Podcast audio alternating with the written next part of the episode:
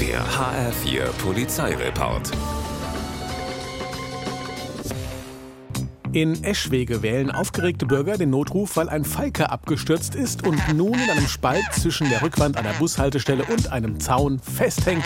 Nichts geht mehr. Die Polizisten nehmen dicke Handschuhe mit und packen an. Sie können das Tier unverletzt wieder in die Freiheit entlassen. Als Polizist muss man halt wirklich alles können.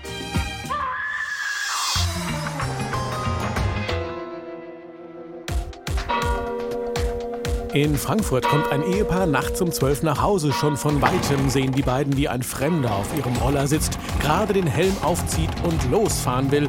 Doch so weit kommt es nicht. Der Dieb fühlt sich ertappt und rennt mit Helm auf dem Kopf die Straße runter. Der Mann rennt hinterher, die Frau alarmiert die Polizei. Pech für den Ganoven, als er sich in einem Hof verirrt. Sackgasse, der 22-Jährige wird festgenommen.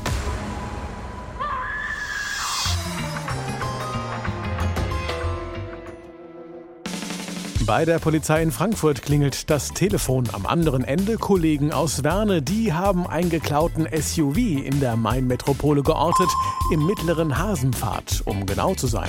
Sofort macht sich eine Streife auf den Weg und entdeckt tatsächlich das Auto in einer dunklen Ecke. Als sie sich dem Wagen nähern, geht plötzlich die Tür auf. Der Dieb springt raus, versucht zu fliehen, kann aber überwältigt werden. Überwältigt ist der 37-Jährige sicher auch wegen der Technik, die ihn überführt hat denn die Polizei hat den geklauten Wagen dank des GPS-Signals gefunden. Der HR4 Polizeireport mit Sascha Lapp. Auch als Podcast und auf hr4.de.